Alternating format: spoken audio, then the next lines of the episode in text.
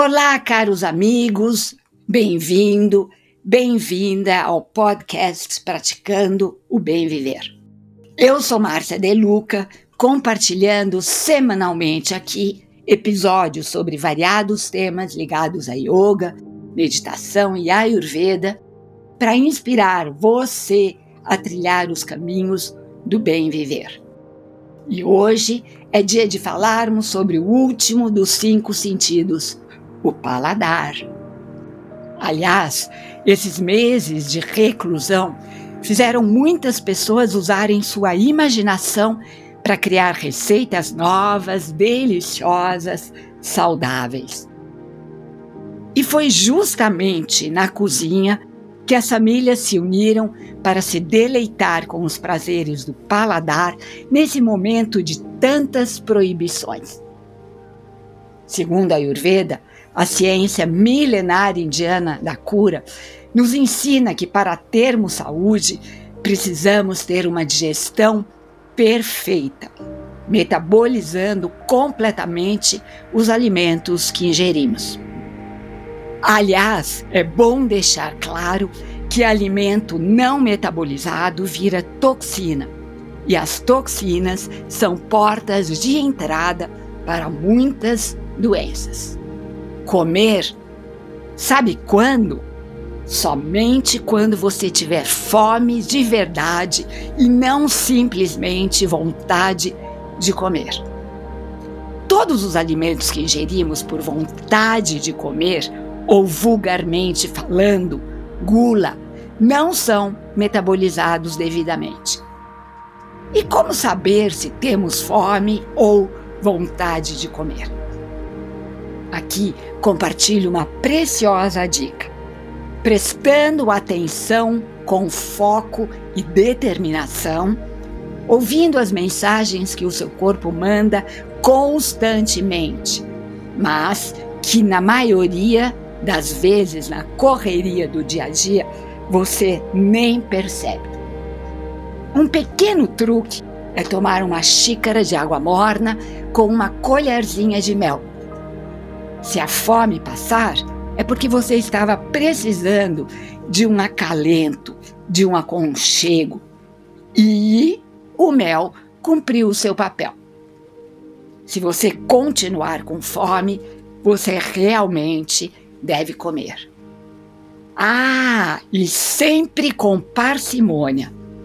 Una as palmas das duas mãos encostando as bordas em forma de concha a quantidade de alimento que ali couber é a quantidade que você deve comer para manter a sua saúde.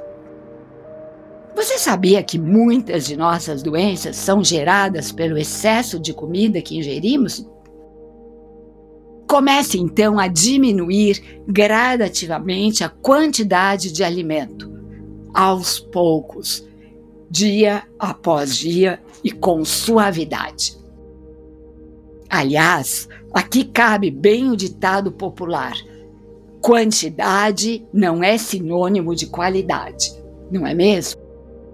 Você verá seus níveis de energia subirem e se sentirá mais leve e solto. Eu, particularmente, acho uma delícia ficar com o estômago vazio antes de comer. Me sinto mais sutil me sinto mais espiritualizada. E coma devagar, sentado, prestando atenção no que come, mastigando muitíssimo bem cada garfada. Aprendi com meus mestres indianos que a digestão começa na boca. Engolir o alimento pastoso é meio caminho andado para uma boa digestão. Não coma até se sentir estufado. Deixe sempre um espaço vazio no seu estômago para que você consiga ter espaço suficiente para formar o bolo fecal. Dessa maneira, otimizamos a metabolização e a devida eliminação dos alimentos que ingerimos. Me lembro sempre do meu amado avô que nos ensinava a comer no prato de sobremesa. apoiando o garfo de volta à mesa entre uma garfada e outra. Esse é um sábio conselho. Nada de discutir à mesa, nada de telefones celulares, nada de comer correndo em pé, nada de ver ou ouvir noticiário chocante. Entregue-se ao prazer do comer em família, curtindo cada garfada, curtindo o momento na sua plenitude. E ao terminar sua refeição, pode ser também, até mesmo antes de começar a comer, agradeça a natureza pelo alimento. E se você puder, tenha sempre em casa vasinhos com condimentos diversos como alecrim, sálvia, manjericão. Use e abuse dessas ervas que nos proporcionam tanta saúde.